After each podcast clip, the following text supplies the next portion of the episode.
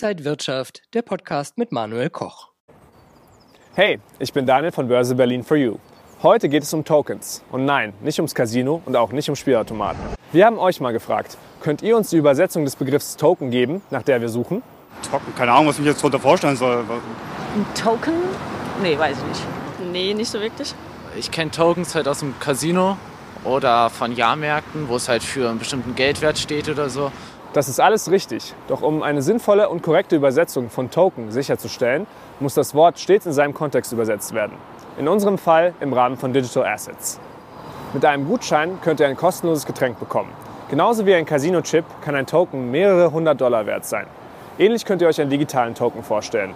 Er steht für eine bestimmte Menge digitaler Ressourcen, die ihr besitzen, übertragen oder zum späteren Zeitpunkt einlösen könnt.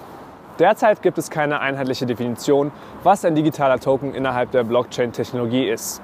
In unserem Video zu Digital Assets haben wir davon gesprochen, dass sie als virtuelle Tokens aufbewahrt und gehandelt werden können und dass alle wesentlichen Informationen in ihnen hinterlegt sind. Es gibt die verschiedensten Arten von Tokens. Dabei werden in der Praxis einige wichtige Fallgruppen gebildet. Es gibt zum einen Currency Tokens. Das sind Kryptowährungen wie zum Beispiel Bitcoin oder Ether. Diese Tokens können als eine Art privates Zahlungsmittel eingesetzt werden. Anders läuft es bei Utility Tokens. Diese können gegen eine bestimmte Ware oder Dienstleistung eingetauscht werden. Die dritte Kategorie sind Security Tokens. Diese vermitteln einen Gewinnanspruch oder auch Stimmrechte.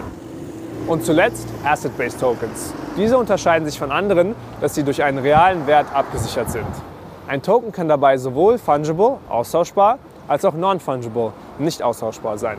Im Grunde genommen bedeutet nicht austauschbar nur, dass es sich um einen einzigartigen digitalen Vermögenswert handelt, der nicht eins zu eins gegen einen anderen ausgetauscht werden kann. Nehmen wir Bitcoins als Beispiel. Ein Bitcoin ist wie der andere Bitcoin. Genauso wie beim Bargeld. Ein 10-Euro-Schein kann gegen einen anderen ausgetauscht werden. Non-Fungible Tokens, abgekürzt NFTs genannt, könnt ihr mit Kunstobjekten wie zum Beispiel Gemälden vergleichen. Sie besitzen einen individuellen Wert. Wenn man sie gegeneinander tauscht, erhält man in der Regel nicht denselben Wert, den man weitergibt. Nahezu jeder Vermögenswert kann zum NFT werden. Beispielsweise kann man Online-Versionen von Bildern oder Songs erwerben. Natürlich kursieren im Internet unzählige Kopien davon. Aber wenn ihr ein NFT erwerbt, bekommt ihr eine Art Urkunde, die belegt, dass ihr das Original besitzt. Verglichen werden kann das mit Gemälden. Unzählige Menschen haben ein bestimmtes Gemälde an der Wand hängen, aber nur eine Person hat das Original. Dieses Prinzip wird mit NFTs digitalisiert. Wichtig zu wissen ist, dass ihr mit NFTs nicht an der Börse handeln könnt. Falls ihr selbst ein NFT-Kunstwerk erstellen oder verkaufen möchtet, könnt ihr das über Handelsplätze wie zum Beispiel OpenSea oder Rarible tun. Aber auch hier benötigt ihr ein digitales Wallet. Das Gute ist, dass Künstler mit Hilfe von NFTs ihr Urheberrecht schützen und einen höheren Teil des durch den Verkauf erzielten Gewinns sichern. Ihr erinnert euch, NFTs basieren ja auf der Blockchain.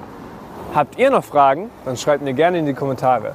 In der nächsten Folge schließen wir unseren Exkurs zu den wichtigsten Digital Assets ab mit dem Thema Kryptowertpapiere. Bis dann. Ciao, ciao.